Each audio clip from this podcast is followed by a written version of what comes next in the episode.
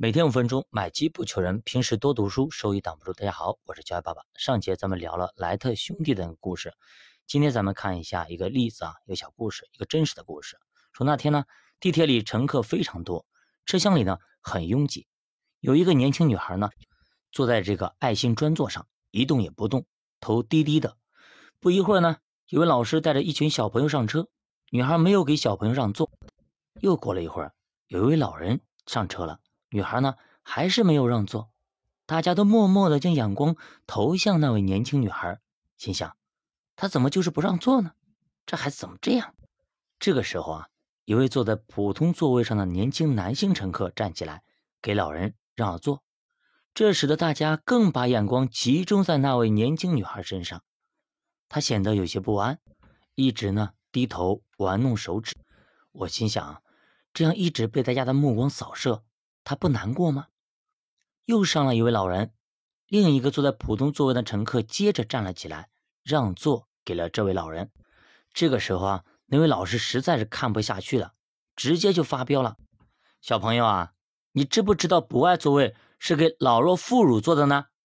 老师扯开了嗓门，大声讲道。那么年轻女孩还是没有反应，老师似乎又气不过，接着又说：“要让座给这位老人哦。”不能低头假装没看见。空气瞬间凝结，陷入一种尴尬的沉默中。几乎全车的人都转过头来来看这个小女孩。女孩顿时涨红了脸，但还是一直低头玩弄手指。当下的气氛真是尴尬到了极点了。又过了两站，那位女孩终于站起来，理了理包。大家的目光再一次集中在她身上。他挤过拥挤的人群，一瘸一拐的走出了车厢，门关了起来，列车缓缓启动，他那蹒跚的身影也渐渐远去。突然，周围的人都停止交谈，空气中有说不出的诡异，没有人再说一句话，只剩下车辆进行间发出的声响。有的时候呢，事情真的不能只看表面。我刚好目睹了这一切，相信刚刚那位正义发言要女孩让座的老师知道真相后，心里也不好受。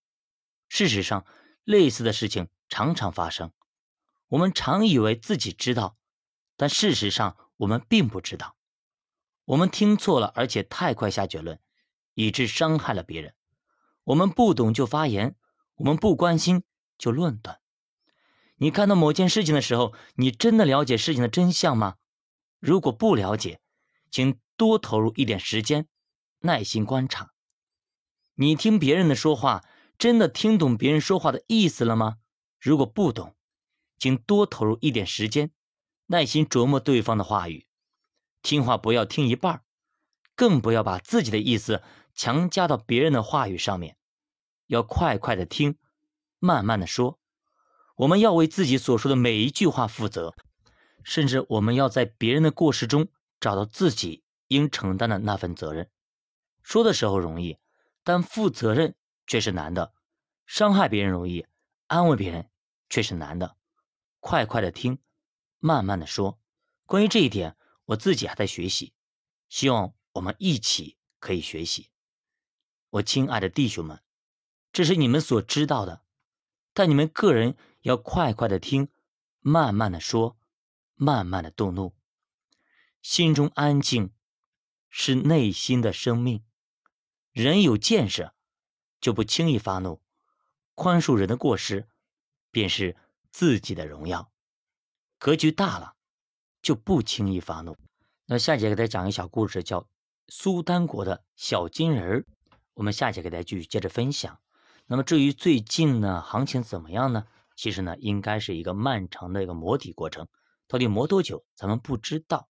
那么为什么现在主播在昨夜闲书没有给大家聊这些东西呢？盘面啦等等这些东西，其实这个时候也蹦不出什么水花来。那么至于说最后那一下子什么时候来，一时半会儿可能还起不来。那么主播为什么这么说呢？因为如果市场要起来，肯定要给政策，要加码。但是现在为什么国家没有给政策，没有加码，就是因为美国在加息。那么一般情况下，如果美国加息，其他国家肯定要跟，不然的话你就被收割韭菜了。这就是其中原理，大家可以自己去看。那这个时候美国加息，我们不加，那么就基本上就等于，那么我们有点反着做的意思了。那这个时候我们如果再进行降息的话，去释放流动性的话，那么可能人民币的价值就会降低很多。这个时候，那么直接就被美美国割了大韭菜。这个时候外资会纷纷流出中国，这样的话就会严重影响咱们的汇率。影响汇率的情况下，那么会有什么后果呢？去看一下隔壁邻居俄罗斯。所以说，在保汇率和保经济的情况下，那么肯定要先保证汇率，等汇率稳定之后再去救经济，大概是这样一个逻辑。所以说，在情况不明朗的情况下，国家可能出台政策还会三思再三思。好的，脚爸读书陪你一起慢慢变富，我是脚爸爸，下期见。